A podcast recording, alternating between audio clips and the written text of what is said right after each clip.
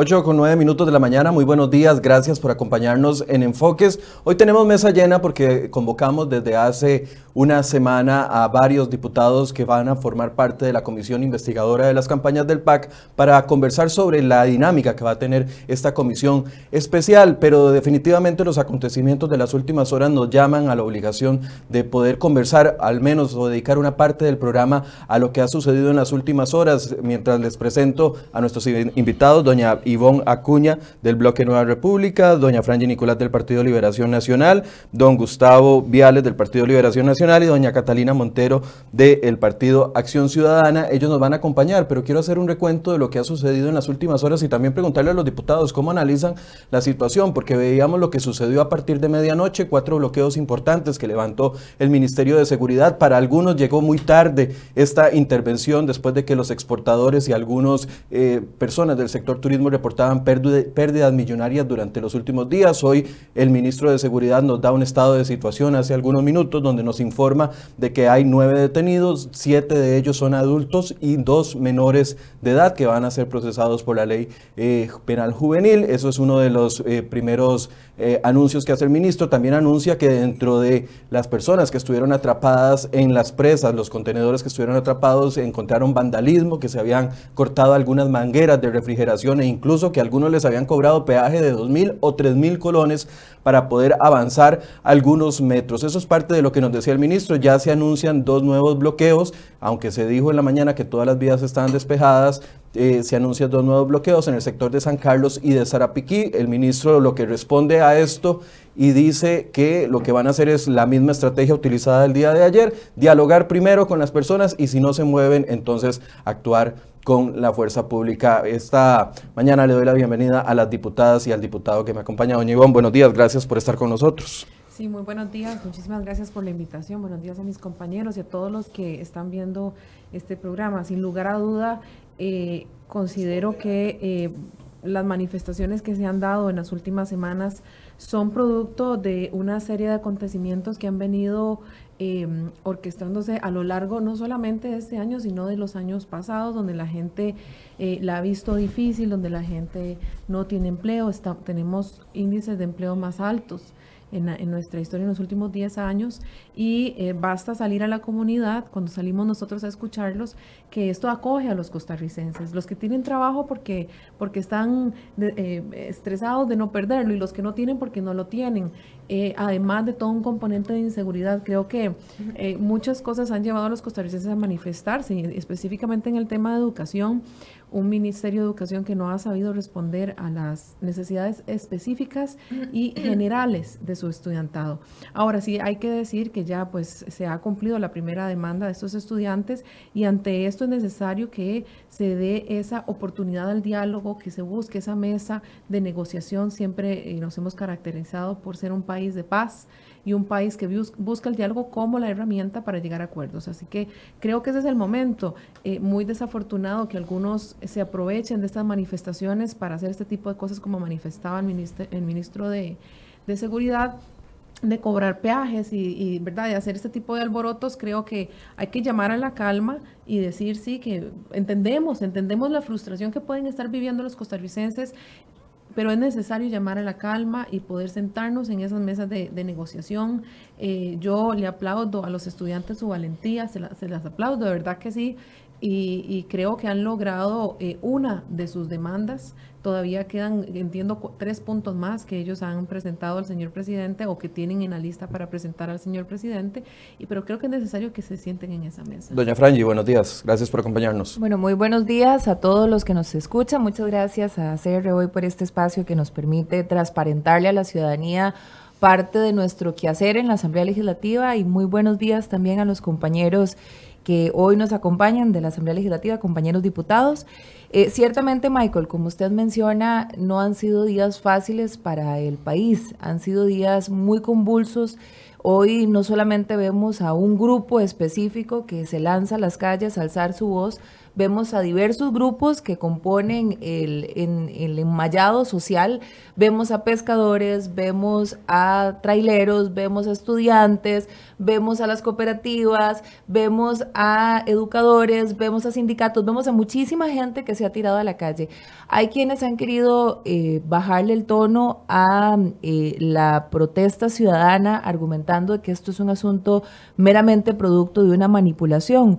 Eh, me parece que esto va más allá de, cualquier manipulación, el descontento social es real, eh, la situación del desempleo es, absolutamente real y palpable en cada uno de los cantones de nuestro país, la situación de pobreza. Hay veces donde empujamos a la gente a, la desesperación. Yo no justifico eh, los bloqueos ni justifico tampoco el vandalismo que de por medio algunos se aprovechan bajo la coyuntura social, pero ciertamente estamos en un momento donde no podemos ser intransigentes cuando se dan este tipo de manifestaciones populares. Lo primero que tenemos que hacer los políticos es vernos en un espejo y ver qué estamos haciendo bien y qué estamos haciendo mal y tratar de corregir nuestro actuar si no estamos atendiendo la voz del pueblo.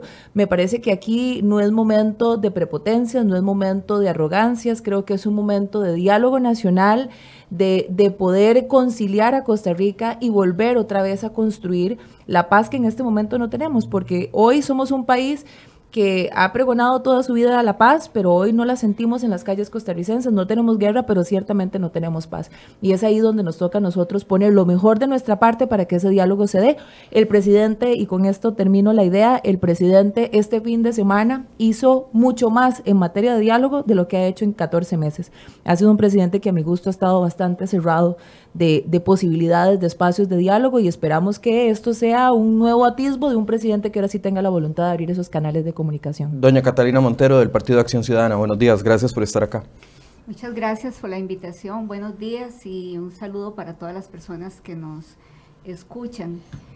Eh, yo fui una de las personas que se manifestó el fin de semana, hice un llamado al movimiento estudiantil reconociendo esa fuerza que tiene el movimiento estudiantil, el derecho a manifestarse. Eh, y me parece que el comentario también es válido para los transportistas, ¿verdad? En el sentido de que si bien es cierto, hay un derecho a manifestarse, que sea sobre eh, la base de información certera, no de información o noticias falsas, que además eh, los bloqueos permitan el paso de por ejemplo, ambulancias, personas, carros particulares eh, que transportan personas adultas mayores o personas que van para un centro médico. O sea, que eso es fundamental. Yo les decía en el, en el pronunciamiento, no permitan que recaiga sobre ustedes vidas humanas por estar haciendo un bloqueo, ¿verdad? Entonces, yo les decía que yo reconozco esa capacidad y esa fortaleza y la organización pero siempre y cuando sea de una manera pacífica, porque ya el bloqueo en sí es violento. Es violento porque no permite el paso. Está libertando la, libertad de tránsito. está coartando la libertad de tránsito, un derecho fundamental. Además, no permite que las personas vayan a sus trabajos y lo más grave es el tema eh, de salud. Me parece que el presidente se ha dedicado a establecer este diálogo, se rompió lamentablemente el diálogo, bueno, y entonces hay que tomar este otro tipo de decisiones como las que se tomó hoy, que me parece muy importante. Yo hubiera esperado antes, ¿verdad? Pero bueno, ya hoy se hizo y hay eh, tránsito fluido en la mayoría de las carreteras nacionales y se sigue trabajando en eso. Don Gustavo Viales, bueno, Liberación Nacional, buenos días. A todas y todos, eh, el país vive una situación política muy convulsa, diferentes sectores están reaccionando ante diferentes circunstancias y yo creo que la primera persona llamada a atender puentes y diálogos es el presidente de la República y creo por las manifestaciones dadas recientemente que así lo ha entendido eh, no se encuentra secuestrado dentro de su oficina y más bien debe tender todos los puentes necesarios para reactivar el diálogo. Diálogo que también debe ser acatado por los diferentes sectores, es decir, esto es algo de ambas vías, no debe ser de un único actor ni de una única persona. Eh, los diferentes sectores también deben de entender de que esta circunstancia eh, lamentablemente afecta a la ciudadanía costarricense en general. Afecta a los trabajadores, afecta a la producción, afecta a la economía, afecta al sector público y privado y afecta también a las personas más vulnerables. De manera tal que es la ciudadanía la que debe estar abogando porque esta situación se resuelva y para que se resuelva bien. Em, habiendo el presidente hecho la manifestación de aceptar la renuncia del ministro Edgar Mora, de tender los puentes y el diálogo, corresponde ahora a los diferentes sectores también sentarse a la mesa, eh, tomar ese llamado y buscar la vía costarricense que es la más apropiada en estos casos. Eh, no es un pulso que se debe llevar, porque al final el más afectado es la ciudadanía costarricense. A mí me preocupa algo y antes de que vayamos al tema que nos convocó, y quiero preguntarles con respecto a esto. Bueno, ayer el ministro de la Presidencia, don Rodolfo Pisa, no se veía durante los últimos días en ningún momento, hasta que ayer preguntamos insistentemente en la conferencia de prensa a través de nuestro periodista Carlos Mora, fue que ya hubo un pronunciamiento con respecto y se dijo que estaba participando. Pero tenemos a un Rodolfo Pisa que es una figura fuerte, pero la que sale a dar declaraciones después de la una de las renuncias más importantes que es la del ministro de Educación, es la ministra de Comunicación, que para la mayoría del pueblo es desconocida, incluso para nosotros los periodistas. No veíamos a Rodolfo Pisa, no vemos al vicepresidente, que es un sindicalista, dónde está metido, qué está haciendo, dónde está negociando. Pero además, le asumo a esto que el descontento que algunos de ustedes presentan como oposición es aprovechado por grupos como lo es Albino Vargas, como lo es eh, el APSE, que a mí me, me, dejaba ayer atónito escuchar a la presidenta de la APSE decir que pide la cabeza de la ministra de Hacienda porque no le gusta cómo ella legisla. O sea, la presidenta de un sindicato, profesora, ni siquiera sabe que los ministros no legislan, si no son ellos. Entonces, ¿qué responsabilidad ven ustedes del gobierno y qué responsabilidad asumen como propia en, el en los discursos, bueno, que ustedes han mantenido fuertes con respecto a este tema.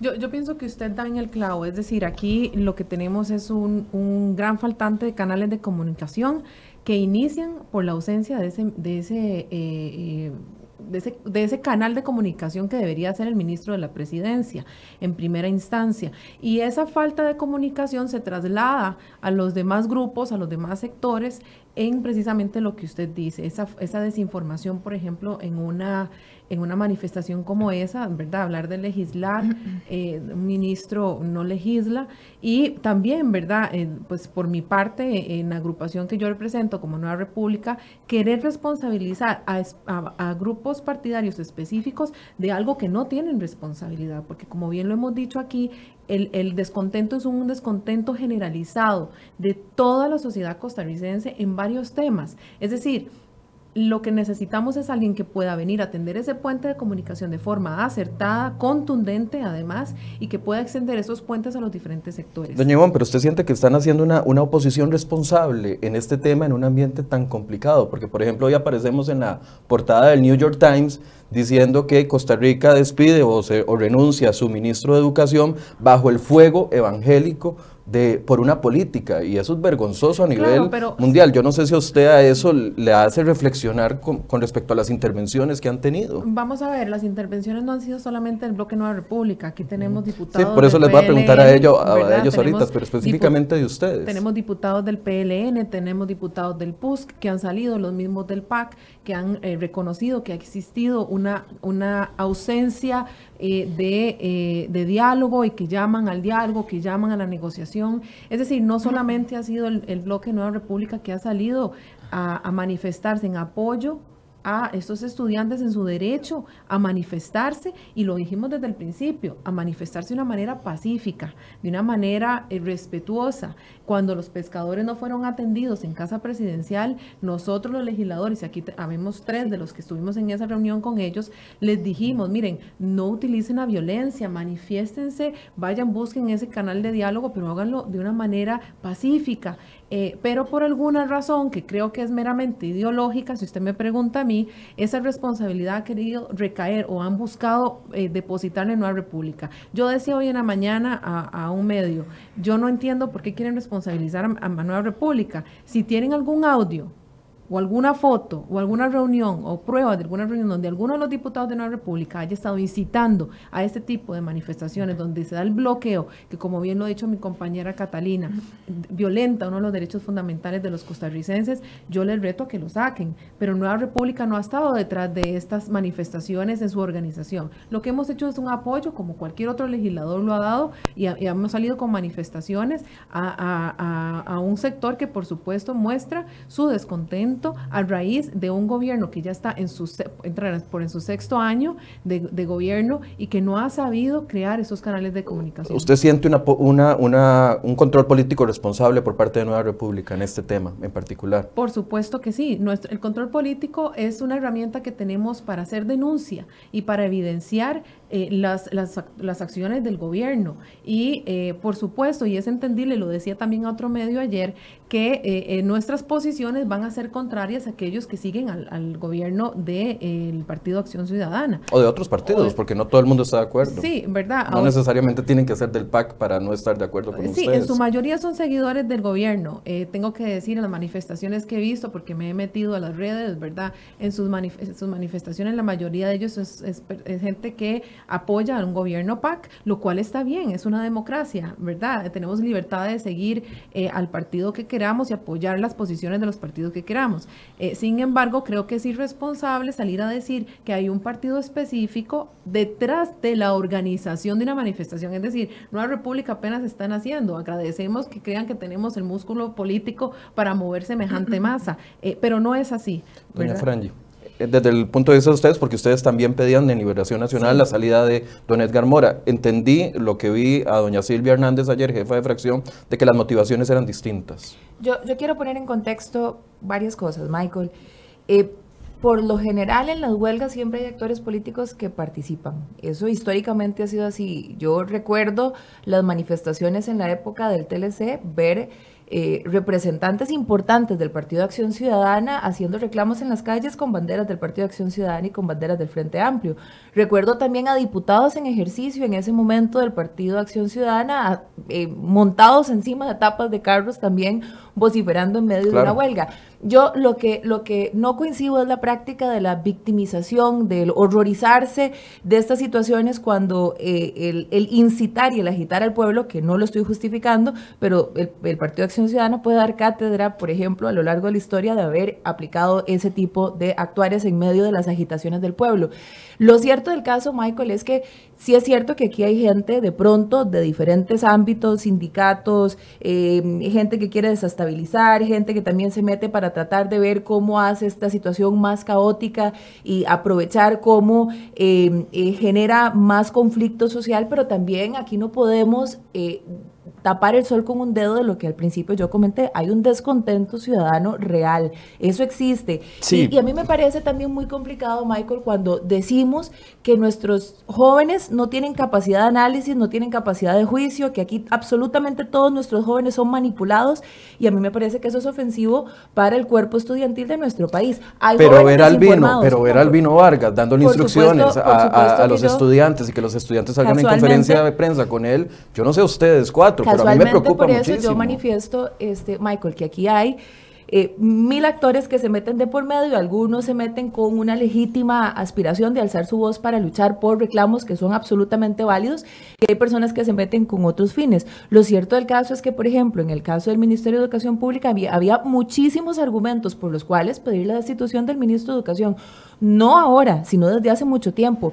Y rápidamente, las pruebas FARO, ni siquiera el señor ministro de Educación tenía claridad de dónde iba a sacar el presupuesto, de cómo las iba a implementar. Hay más de 600 órdenes sanitarias en muchísimos centros de estudio donde los niños van en condiciones riesgosas a recibir clases. Un ministro de Educación que, pese a esa situación de infraestructura, destina millones de dólares del superávit del FES, lo, de, perdón, del MEP, lo manda para el FES en vez de destinarlo para atender esos problemas de infraestructura un ministro de Educación que no fue asertivo en la comunicación, un ministro que a base de charlatanerías le metió muchísima preocupación a muchísimos padres de familia, un ministro de Educación que no tenía buena comunicación ni con el magisterio, ni con los eh, ni con el estudiantado, y podría mencionar muchísimas otras cosas. Entonces, usted, desde la perspectiva de ustedes, no, es la salida por el tema de la cercanía al tema LGTBIQ que tuvo el ministro. en nuestro caso el planteamiento no, no fue ese. Yo lo que sí he sido crítica es que el ministro de Educación sí estaba muy eh, abocado al tema de los baños, lo cual me parece que es un planteamiento que como país tenemos que abordar. Lo cierto del caso es que sí me parece que él también pudo haber estado igual de preocupado por baños donde ni siquiera hay papel higiénico, en muchas escuelas, donde hay baños donde se desbordan las aguas sucias. Entonces, e, es un asunto donde vimos a un ministro abocado en un solo tema, el cual yo no le quito mérito ni peso importante importante que como país lo teníamos que abordar. Lo cierto del caso es que extrañamos que estuviera abocado en temas específicos, sino en temas generales de muchísimos jóvenes que estaban pasando por perjuicios de un sistema educativo por parte de una cabeza que no sabía para dónde iba. Doña Catalina, el enfoque de la salida del ministro desde la Acción Ciudadana, desde el Partido de Acción Ciudadana, ¿ustedes lo ven correcto? ¿Cómo lo analizan? ¿Fue una sacada de clavo por el tema de LGTBIQ? A mí me parece, a mí me parece que aquí eh, hay un, se está enfocando, se está enfocando eh, el tema hacia, se está personalizando el tema. Y en realidad cuando hacemos eso, eh, el país pierde y perdemos todos y todas. O sea, yo, yo puedo ver en las manifestaciones o en las expresiones de grupos de estudiantes, por ejemplo, el, el tema de la educación dual. ¿verdad? ¿Cómo están enfocando ellos la educación dual? Definitivamente, eso es un discurso que alguien se los se los indicó, tienen que decir esto, porque la educación Melida Cedeño, presidenta del APSE, que cree que los ministros son los que legislan y no ustedes dos los fracciones que estamos a favor de la educación dual, porque eso es reactivación económica, porque eso permite disminuir el desempleo, porque eso permitiría a las personas jóvenes incorporarse a un, a un mercado de trabajo de una manera eh, más, más rápida. ¿Verdad? O sea, tiene un montón de, ventajas y además esta es una práctica que tiene décadas en este país, o sea, no, no, no tienen que sentirse amenazados porque además es una práctica o una estrategia voluntaria, o sea, si yo como estudiante no quiero participar en eso, no, nadie me va a obligar a hacerlo. Entonces, ese discurso que fue incorporado o que lo incorporaron los estudiantes, me parece que, eh, que fue eh, trasladado desde otros intereses personales o gremiales o, que ya sabemos desde, desde dónde vienen.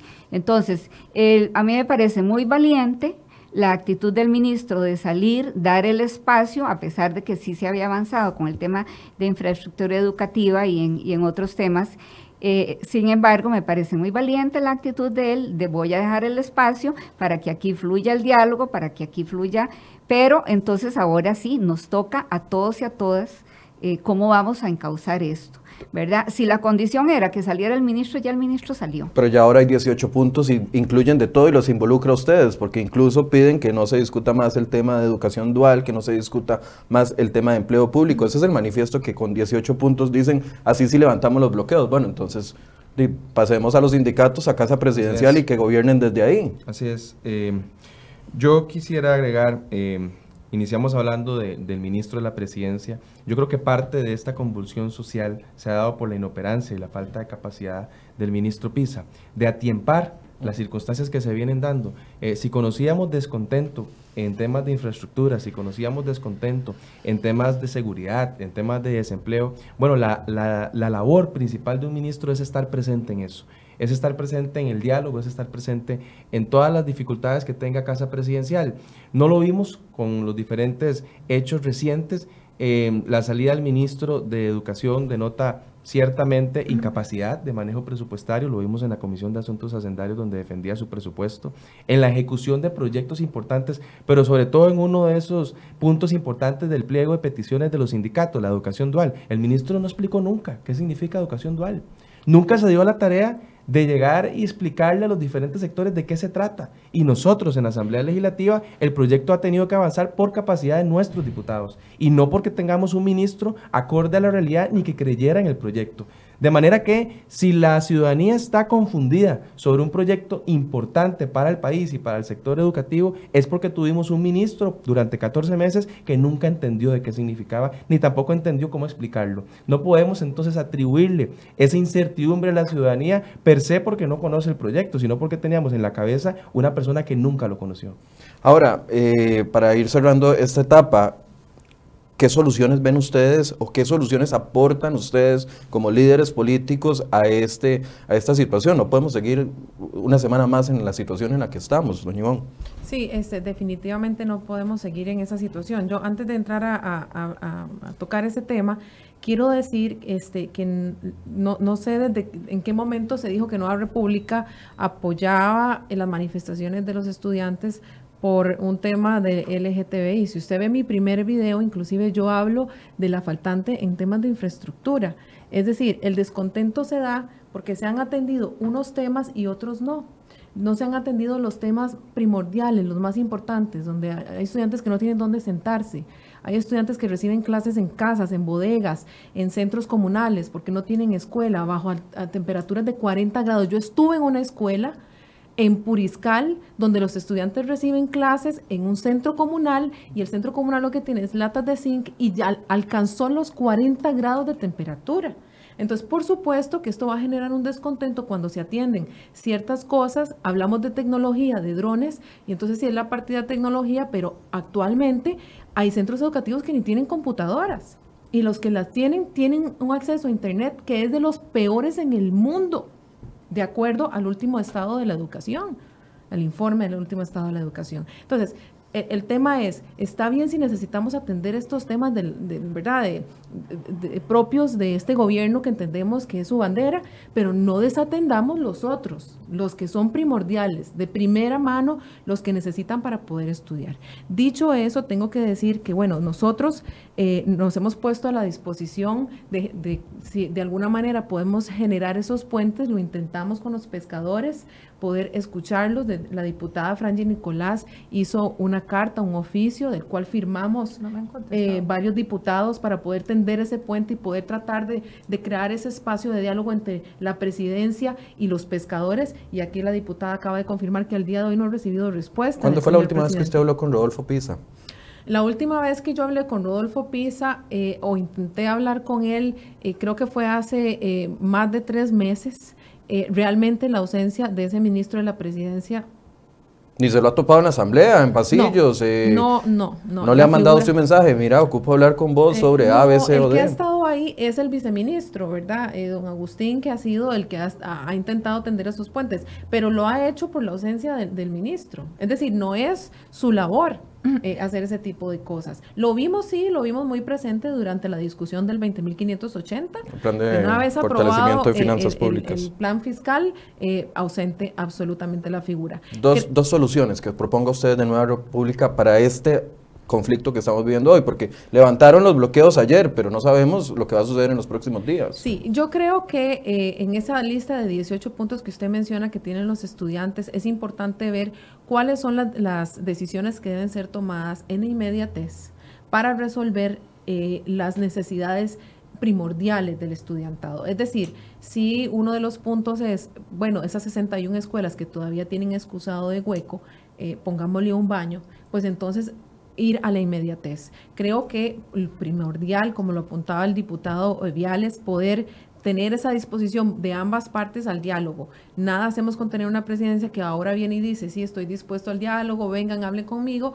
sino tenemos también un estudiantado o un sector que está disconforme en disposición de venir a sentarse. Entonces, creo que si de alguna forma, a través de la Asamblea Legislativa, y, sé que hablo también por el resto de mi bloque, Nueva República puede ser ese puente para eh, que se generen esos espacios de negociación y de acuerdo, eh, nos ponemos absolutamente a la disposición. Y nosotros temas que son temas que tienen que ver con la Asamblea Legislativa, como el tema, por ejemplo, de educación dual o algunos otros proyectos que están sobre la mesa que preocupan a la ciudadanía costarricense, las puertas de nuestro despacho también están abiertas para poder informar de forma eh, puntual a los ciudadanos de qué se tratan los proyectos, aunque eh, creemos que ese trabajo también debería ser llevado a cabo por el ministro de la Presidencia. Doña Frangi. Ah, bueno. Gracias. Doña Catalina. Sí, es que quería aportar ahí que en todas las manifestaciones expresas no aparece la infraestructura educativa, aunque yo estoy consciente que eso es un problema, eso es un asunto esencial. No, pero sí han hablado de baños. y sí se habló, y sí se habló de los, de los baños compartidos y, y, sí se habló también de las personas LGTBI y que se iba a que se estaban homosexualizando nuestros hijos y que por eso tenía que salir el ministro. O sea, bueno, nada más, doña Catalina, para agregar, la salida de Edgar Mora es la primera solicitud, pero la segunda solicitud es defensa de los valores cristianos como parte esencial de la identidad de la sociedad y de las familias costarricenses, porque ya que se solicita revisión integral de los programas educativos. Esa es la segunda solicitud. defensa de valores cristianos. Exactamente. Ahora, yo, yo sí creo, yo sí creo que hay que enfocarse en el diálogo, pero es un diálogo que no empieza ahora. O sea, la misma defensora de los habitantes en su informe es exhaustiva en todas las mesas, en la mesa de diálogo, eh, precisamente que se ha venido eh, realizando y que se ha venido desarrollando con el sector de pescadores nacional. O sea, ella misma eh, constata en su informe de que hay un proceso de diálogo ahí. Entonces nosotros no podemos decir que ahora el presidente va a empezar a dialogar. Eso no, eso no es cierto. Siempre ha habido una apertura al diálogo. Y el otro tema que me gustaría posicionar es que en educación sí es muy importante entrarle o continuar todo este esfuerzo de la infraestructura educativa, me parece que eso es apremiante. Y el otro es el tema de los interinazgos, darle una mayor, mm. o sea, para mejorar la educación, también tenemos que mejorar las condiciones de una cantidad de personas de que diga algo, Frangi, en yo esa situación. en esta mesa se está dando precisamente el problema, la desinformación. Porque la compañera Catalina acaba de decir algo que no es cierto. No es cierto. Es cierto que han existido mesas de diálogo con los pescadores, pero es cierto también que los acuerdos que se han ejecutado en esas mesas de diálogo no han sido respetadas. Y por eso, si, a ver, yo estoy aquí sentada y me siento frustrada. Me siento frustrada de escuchar un discurso que no es en, su, en su cabalidad, en su totalidad correcto. Y si yo como, como eh, legislador estoy aquí, que tengo la capacidad y tengo este micrófono para decir que no es cierto, me siento así, ¿cómo se van a sentir los costarricenses ante las, las diferentes eh, posturas y las incongruencias en los discursos? Cuando hablamos de diálogo, no es solamente sentar a dos personas a hablar, es a ceder, a negociar, a llegar a entendimientos y cumplirlos. Y mi preocupación, Michael, también radica en que uno escucha ahora que se van a tender puentes de diálogo, pero eh, de pronto eh, me acongoja un poco el que esas mesas de diálogo sean a base de una experiencia que yo viví, no ocupo que nadie me la cuente. El 28 de agosto del año anterior hubo una huelga de pescadores en Punta Arenas, hubo un bloqueo tremendo a altas horas de la noche, yo tuve que estar ahí de por medio tratando de ver cómo servía de puente porque el ministro de la presidencia estuvo ausente, el ministro de seguridad estuvo ausente, el ministro Renato Alvarado ausente, absolutamente todo el mundo ausente. Entonces yo empecé a tratar con mi teléfono de ver cómo contactaba y cómo insistía para que pudieran llegar esos actores políticos a sentarse con ellos antes de que el caos fuese mayor. Se hizo una mesa de diálogo ese mismo día para tratar de dirimir el conflicto. Hasta las 3 o 4 de la mañana estuvimos, Michael, en estires y encoges de un diálogo profundo donde al final tuvo que llegar Renato, llegó Pisa, llegó el ministro de Diálogo Social, llegó también estuvo, estuvieron representantes de Incopesca y demás. Firmamos un acuerdo de ocho puntos, Michael, y a la fecha ninguno se ha cumplido. Es más, no solamente no se han cumplido, es que han hecho absolutamente todo lo contrario a lo que al final se negoció con el sector. Entonces, cuando yo veo al presidente hablar de que han habido mesas de diálogo, cuando yo veo, con todo respeto lo digo, a la defensora de los habitantes decir que han habido mesas de diálogo, que han habido acuerdos con los pescadores, no están diciendo la verdad tal cual. O sea, ha habido un diálogo, a mi criterio, hipócrita en el sentido de que ha sido de la boca para afuera porque a la hora de cumplir los compromisos no se cumplen. ¿Y eso qué es lo que provoca, Michael? Pérdida de confianza. Eso provoca exacerbar a la gente y nos lleva a este tipo de situaciones porque la gente se siente vacilada. Y así como pasa con los pescadores, ha pasado con muchos sectores. Entonces, si nos vamos a abocar al diálogo, que sea un diálogo que realmente tienda puentes y solidifique una relación de confianza para poder salir del bache en el que estamos, porque un diálogo a base de desconfianza no camina para ningún lado. Y en eso yo agrego rápidamente, usted me pidió algunas propuestas que nosotros como diputados o, qué hacer como diputados que podríamos nosotros facilitar. Bueno, casualmente a fomentar ese diálogo, a que sea un diálogo transparente, a tratar de ser interlocutores sociales, porque nosotros también tenemos un vínculo social muy grande con diferentes grupos y organizaciones que de alguna manera han estado vinculados con problemáticas en los lugares que nosotros representamos Creo que nosotros tenemos que insistir más en una agenda con rostro social. La Asamblea Legislativa puede colaborar muchísimo en eh, concentrarse en una agenda que realmente le ayude a la gente a, como una válvula de escape a través de proyectos de ley que lleguen a ser leyes de la República, que les ayude a solventar la situación complicada en la que estamos pasando y exigirle a este gobierno que verdaderamente tenga una agenda de reactivación económica. Y cierro con esto, Michael, perdón. En el, en el periodo extraordinario, este gobierno convocó, si acaso, dos proyectos de reactivación económica y de pipiripao. O sea, el discurso también de reactivación económica tiene que ser serio. Y como diputados, nosotros tenemos que exigirle al Ejecutivo que realmente se lo tome con seriedad y no solamente la boca para afuera. Antes de darle la palabra a don Gustavo, eh, doña Catalina se tiene que ir. Pero antes de que se vaya, el tema original de esta, de esta convocatoria es la comisión de las que ustedes cuatro están, eh, son miembros, la comisión que investigará las campañas políticas del Partido Acción Ciudadana. Los voy a comprometer en público, perdón, pero es que se nos fue el programa en esto y no pudimos, no pudimos abordar ese tema. Quiero que por favor puedan venir la otra semana si tienen un espacio para poder abordar. La comisión empezó ayer, nada más un pronunciamiento sobre esa comisión y Gustavo, que no se me va a ir todavía, entonces le damos la palabra. Con respecto a esa comisión, ¿qué esperan, doña Catalina?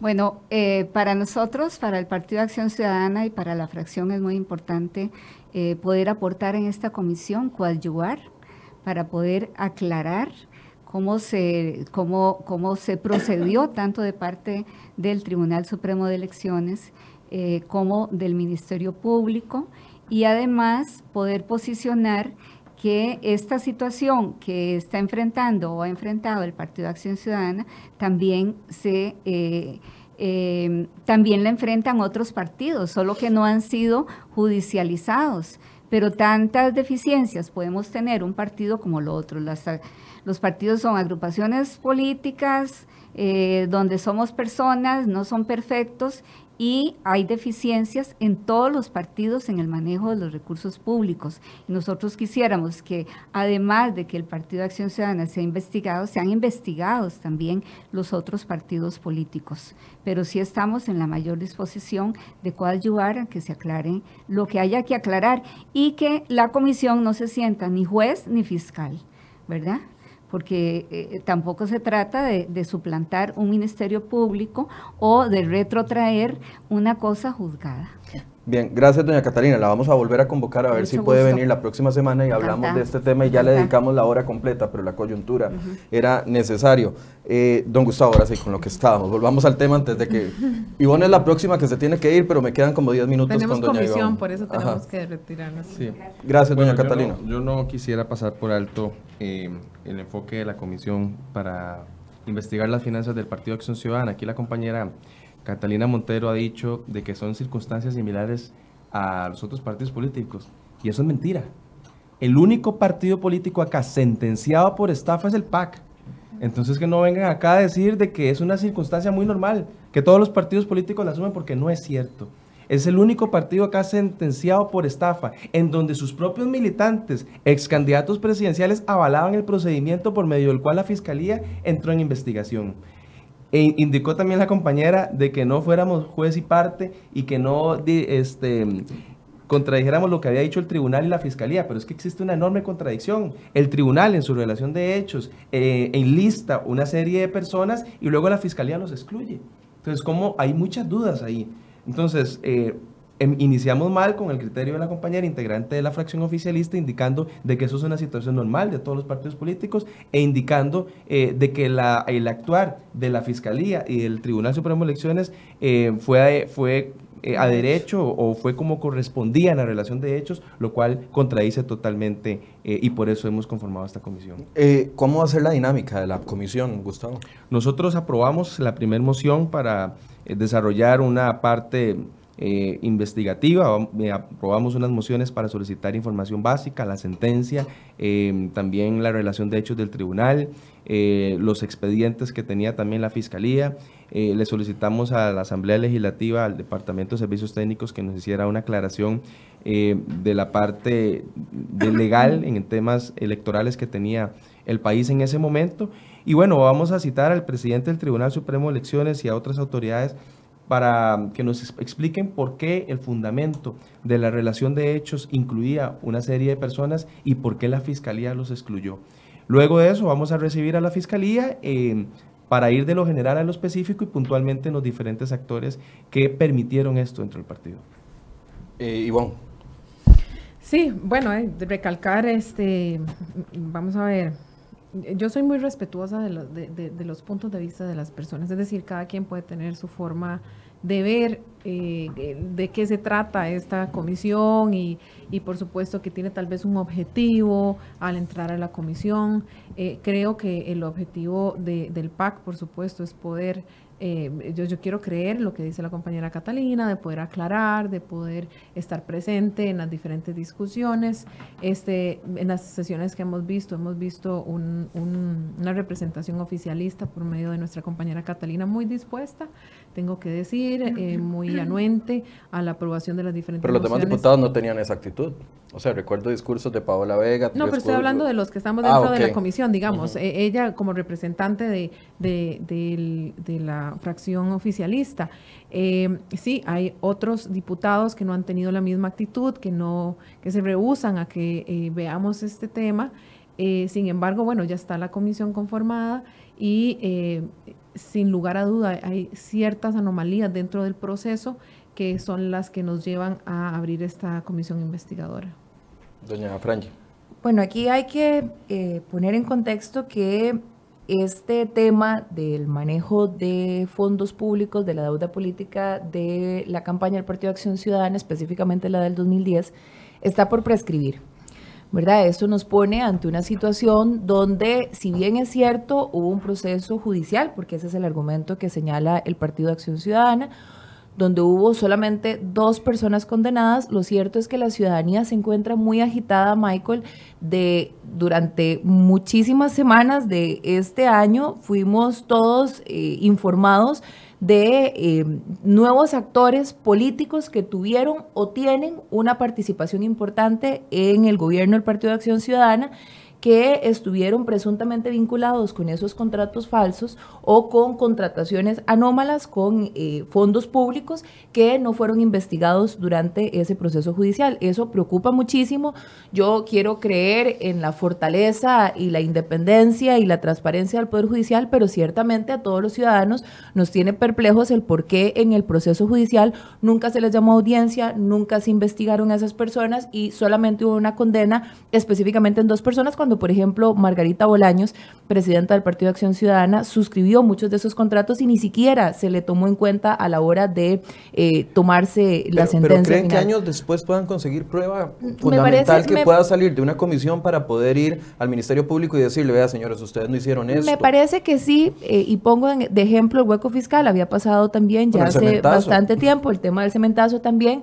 Aparte de eso, Michael, es una facultad que tiene la Asamblea Legislativa como contrapeso, eso no es política es una potestad que nos da la constitución política de ejercer un contrapeso de custodia del manejo de fondos públicos y además de eso, Michael, ¿a quién le hace daño la transparencia? ¿A quién le hace daño el profundizar en un tema donde la sociedad tiene un cólico atravesado, donde no logra terminar de entender por qué se siguen sumando situaciones que generan dudas en este caso y hubo una sentencia y no se les tomó en cuenta a muchos actores importantes eh, que tuvieron una presunta vinculación con esos contratos falsos? Entonces, en aras de la transparencia, me parece que es un buen ejercicio ejercicio. Si al final de esto logramos tener claridad todos los costarricenses, pues gana hasta el Partido de Acción Ciudadana de poder lavarse la cara y poder decir a los costarricenses que no hubo otros involucrados que eventualmente se aprovecharon del erario público. Ahora, conociendo cómo han funcionado las comisiones, por ejemplo, la comisión de los créditos bancarios que tocó el tema del cementazo, la comisión del hueco fiscal, la comisión eh, ahorita de la Procuraduría de la Ética con respecto al informe de don Luis Guillermo Solís, me pareciera que es completamente imposible la solicitud que hace doña, doña Catalina de no asumir un, un, papel de investigadores y de poder tomar posiciones con respecto a eso, porque claramente sabemos que cuando se abre una comisión es abrir una, casa, una caja de Pandora, puede salir lo que sea. Son comisiones investigativas. Y además... Además tienen esa potestad de investigadora. Sí, yo creo que, eh, vuelvo y repito, muy mucho respeto de mi parte hacia la posición de la compañera eh, Montero, absolutamente entendible, viniendo ella del partido oficialista, eh, pero sin lugar a duda, la comisión es una comisión que entrará a investigar. Como lo ha dicho el diputado, ya les hemos hecho la solicitud del expediente completo y es bien extenso, es bien grueso pero estaremos eh, entrando a estudiarlo y ver qué eh, situaciones anómalas se dieron para poder llamar a los diferentes actores a comparecer a la, a la comisión. El filtro es el hecho de la condena, de la condena por estafa. Porque aquí todo el mundo me está preguntando, dígale Ivonne, dígale Ivonne, que qué pasó con los, eh, los temas de Jonathan Prendas, las bolsas de plata que denunció otro medio de comunicación. o sea, el, el- el parámetro para decir es al PAC y no a Nueva República y no a Liberación Nacional y no, es el tema de la condena por Sí, estafa. así es, lo dijo bien el diputado Viales. Eh, aquí lo que, lo que intermedia es una sentencia. El Partido Acción Ciudadana ha sido el único partido que ha sido sentenciado y las cosas que las personas pueden manifestar en las redes sociales están bajo investigación, ¿verdad? Y esa investigación la tiene la Fiscalía y los que llamen a comparecer irán a comparecer, a dar, a rendir cuentas, como debe ser. Pero aquí el hecho es que el único partido que ha sido sentenciado por estafa durante una campaña política o varias ha sido el Partido Acción Ciudadana. Por eso es el único que está en esa comisión en este momento. ¿Qué- ¿Cuándo se van a establecer la- las comisiones, en las comisiones no, la- los comparecientes, el, el orden de ellos, eh, se va a extender la lista a los que ya anunciaron que son miembros de la Fiscalía y también miembros del Tribunal Supremo de Elecciones? Nosotros eh, solicitamos a la Comisión de Ingreso y Gasto Público trasladar el expediente que se había aprobado de algunos comparecientes con este tema. Eh, como les comenté, queremos ir de lo general a lo específico. Vamos a citar al Tribunal Supremo Elecciones, eh, posteriormente a la Fiscalía, que fueron, y a la Procuraduría, las personas involucradas en este caso. Eh, hay una gran contradicción, y debo decirlo, entre lo que indicó el tribunal y lo que resolvió la- o lo que impulsó la Fiscalía ante el juzgado. Eh, esa, es la, esa es la etapa que queremos solventar ahí. Posteriormente, el tema interno del partido, cuáles fueron los actores en ese momento que dieron esa disposición, si se dio en otras campañas políticas, cuáles fueron también los actores que materializaron ese complot, ese eh, andamiaje para quitarle plata al Estado, cuáles fueron los responsables también en, custo- en custodiar esos títulos eh, de sesión de pago. Eh, en fin, muchos de los actores y por supuesto vamos a tener en cuenta a Otón Solís, que es, eh, voluntariamente se ha manifestado en disposición de acceder a la comisión, ingreso y gasto, había aprobado una moción, está ahora en esta comisión. Eh, vamos también a llamar a, a las personas sentenciadas, a don Minor Sterling, a Manuel Antonio Bolaños y también a otras personas involucradas directamente en este proceso. Por ejemplo, nunca se dijo nada de los jefes de campaña en ese momento y tenemos relatos de exdiputados donde señalaban que fueron presionados por el jefe de campaña en esa ocasión para firmar contratos. Bueno, tienen un compañero diputado que fue jefe de campaña, Claro. Víctor Morales Mora. Así es. Quiere decir que no fue voluntario, como decía Don Otón. Quiere decir que no fue este, con el único eh, fin de donarle los recursos al partido. Eh, es decir, existe una gran eh, oportunidad acá para poder eh, disipar qué fue lo que ocurrió y también, ¿por qué no?, hacer reformas legales a nuestro código electoral, ir fortaleciendo esa deuda política para que sea cada vez con mayores controles, pero también que sea transparente en el uso de, eh, de los recursos públicos. La Asamblea Legislativa se ha caracterizado cuando se dan estos procesos de comisiones, que no es la única, se han dado en anteriores procesos con Liberación Nacional, con el Movimiento Libertario eh, y con otras agrupaciones políticas, y de esas comisiones también han salido proyectos de ley para fortalecer el Código Electoral. Nosotros no descartamos de que esta sea una oportunidad también para evitar que esas lesiones que se vienen dando de partidos políticos hacia nuestro sistema democrático, poder erradicarlas con proyectos de ley. ¿Es esto eh, un actuar de ustedes porque tienen pánico, porque vienen las elecciones de alcaldías y que tienen pánico de que el PAC ya ganando dos elecciones seguidas se aproveche y pueda tener eh, mayores alcaldes en esto y viene la campaña del 2022 y no hay ningún partido que haya tenido en los últimos 50 años tres gobiernos seguidos, pero Liberación y Restauración está paniqueado porque pueden que el PAC siga al poder? Yo le puedo garantizar, Michael, que definitivamente no es así. El Partido Acción Ciudadana, estando en gobierno con Luis Guillermo Solís, ganó, me corregirá tal vez Gustavo, ocho alcaldías de 81, estando Luis Guillermo Solís de presidente. Y estoy segura que con este gobierno que tiene a muchísima parte de la sociedad revuelta y, casualmente eh, muchos eh, hasta convencidos en el error que tal vez de pronto a la hora de votar eh, asumieron cuando le dieron el apoyo a este presidente, no creo que se vea reflejado en las urnas para las alcaldías en que el Partido de Acción Ciudadana salga fortalecido, ganando muchísimas eh, cabezas de, eh, del proceso de las alcaldías en los diferentes cantones del país. Así que le puedo garantizar que al menos de parte de Liberación Nacional no hay ninguna motivación revanchista electoral de cara al proceso que se va a dar próximamente con las municipalidades. Es un asunto donde hay suficientes elementos, donde, como mencionaba yo ahora, hay un cólico social que queremos terminar de, como sociedad, tener claro qué pasó con esta situación, donde hay suficientes noticias recientes que involucran a actores del Partido de Acción Ciudadana que no fueron investigados por parte del Ministerio Público. Doña Ivonne, que ya se tiene que ir. Sí, yo quisiera decir que, bueno, si ese fue un, un argumento eh, sostenible, no podríamos nunca hacer ninguna investigación, porque siempre vamos a estar en medio o a, a punto de entrar en un proceso electoral. Pero estamos muy cerquita, 2020, febrero. Claro, pero si, si, esperamos, es decir, vamos a, vamos a plantear, entonces no lo hagamos ahorita, esperemos que pasen las municipales y ya vamos a entrar en el proceso electoral eh, nacional. O sea, siempre vamos a estar o a punto de entrar o en un proceso electoral, porque cuatro años se pasan muy rápido. Entonces, no es un argumento válido decir que lo estamos haciendo eh, por, por una revancha, por atraer, como dijo uno de los diputados en control político, para traernos abajo al Partido Acción Ciudadana. Nosotros no tenemos que hacer eso. Ya el Partido Acción Ciudadana ha tomado ciertas malas decisiones durante sus últimos seis años de gobierno que han hecho que ellos mismos se deslegitimen ante la ciudadanía y que eh, haya un, disgusto o, un cólico, como lo dice mi compañera eh, Frangi, social que Está necesita... Por el embarazo, claro. Que, que debe ser, eh, debe ser atendido de forma oportuna, además. Doña Iván, mucha gente me pregunta y se lo voy a preguntar en público para que usted pueda respondernos que si podemos hacer un programa de religión y política con usted. ¿Usted aceptaría venir? Eh, sí, yo pienso que vamos a ver, no le veo eh, la razón por qué hacerlo en el sentido tanto que han dicho que la religión y la política no se, no se mezclan, ¿verdad? Y bueno, hemos tenido eh, partidos que han tenido líderes pastorales, ¿verdad? Como, como, vicepresidentes. Eh, pero bueno, es un tema interesante, eh, podríamos darle un enfoque interesante, por supuesto que sí. Listo, ya doña Ivonne se tiene que ir, les agradezco a los tres este espacio y ojalá que podamos eh, abordar el tema la próxima semana o en los próximos días, ya venir y hablar exclusivamente de cómo va a ser la campaña política, un cierre cada uno, no sé.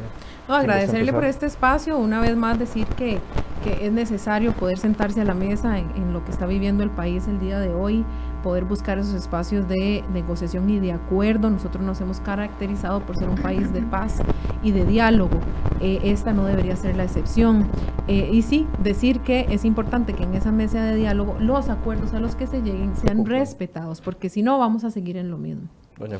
Sí, yo agradecerles por el espacio. Para efectos de nosotros como diputados es muy valioso el poder transparentar en nuestras luchas, nuestras posiciones, nuestro actuar eh, que estamos dando en la Asamblea Legislativa en los diferentes ámbitos. Nosotros aquí no podemos solamente eh, señalar a Casa Presidencial y al Poder Ejecutivo. Nosotros somos actores sociales que también incidimos en eh, la situación que está pasando el país y de parte de la fracción de liberación y de parte de esta diputada hay la mejor de las voluntades de tratar de dirimir este conflicto de la mejor manera, de colaborar, de llamar a respetar la institucionalidad de eh, Costa Rica. Aquí nosotros no estamos haciendo un llamado a un golpe de Estado, ni mucho menos.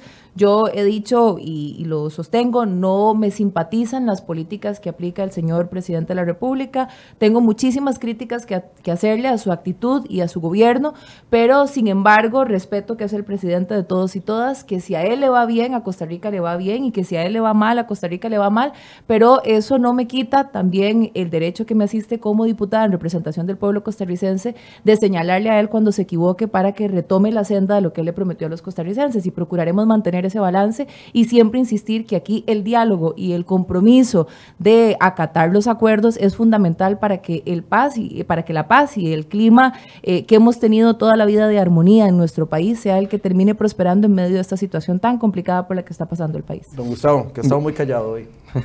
Siempre habla mucho, hoy ha estado callado. No, yo quiero agradecer igualmente la oportunidad, indicar de que eh, la mesa debe ser con disposición de ambas vías tanto del gobierno como de las partes que se están manifestando. El país no puede avanzar en esa circunstancia, no podemos vivir días más así. Eh, la ciudadanía es la que está teniendo eh, la dificultad, los sectores sociales más vulnerables. En términos económicos, en términos de imagen del país, en, en temas de turismo también, que es nuestra fuente principal de, ingresos. Eh, yo celebro la disposición al diálogo siempre, eh, pero debe ser un diálogo con resultados. Si el gobierno de la República en diferentes ocasiones ya ha abierto esa ocasión, corresponde ahora la contraparte, los sindicatos, eh, las personas que genuinamente están haciendo alguna protesta, pues que el gobierno pueda canalizar esas acciones. La Asamblea Legislativa va a ser obviamente garante de esas posibilidades y otros actores importantes como la Defensoría de los Habitantes. yo creo en la forma costarricense de llegar a acuerdos y creo también en un gobierno que sea sincero y en las instituciones para poder operar, para poder legitimar cada vez más nuestro sistema democrático, para poder vivir en paz y para poder darle a la ciudadanía costarricense una opción. Eh, estos espacios ayudan sinceramente a, poder transmitir ese mensaje y bueno, nosotros eh, vamos a hacer obviamente garantes de que esos espacios se den y también de que los resultados puedan materializarse con inmediatez para el beneficio de la ciudadanía costarricense. Muchas gracias a los tres por estar acá. Nada más les recuerdo que tenemos información actualizada en cereoy.com. El ministro de Seguridad ha confirmado de que ha pasado a la Fiscalía para que investiguen a nueve de las personas detenidas durante las manifestaciones y que esa va a ser la tónica en los siguientes eh, bloqueos que se den. Van a tratar de dialogar y si no, van a levantar el bloqueo y a pasar a las personas a donde corresponde, si son menores de edad, a, las autoridades correspondientes y si son mayores de edad, a la fiscalía. Entonces vamos a estar pendientes de eso. Muchas gracias por su compañía. Mañana vamos a hacer una radiografía del actuar de los sindicatos en los movimientos de los últimos días. Tenemos un invitado especial y le esperamos a ustedes para que nos acompañen a partir de las 8 la mañana. Muy buenos días.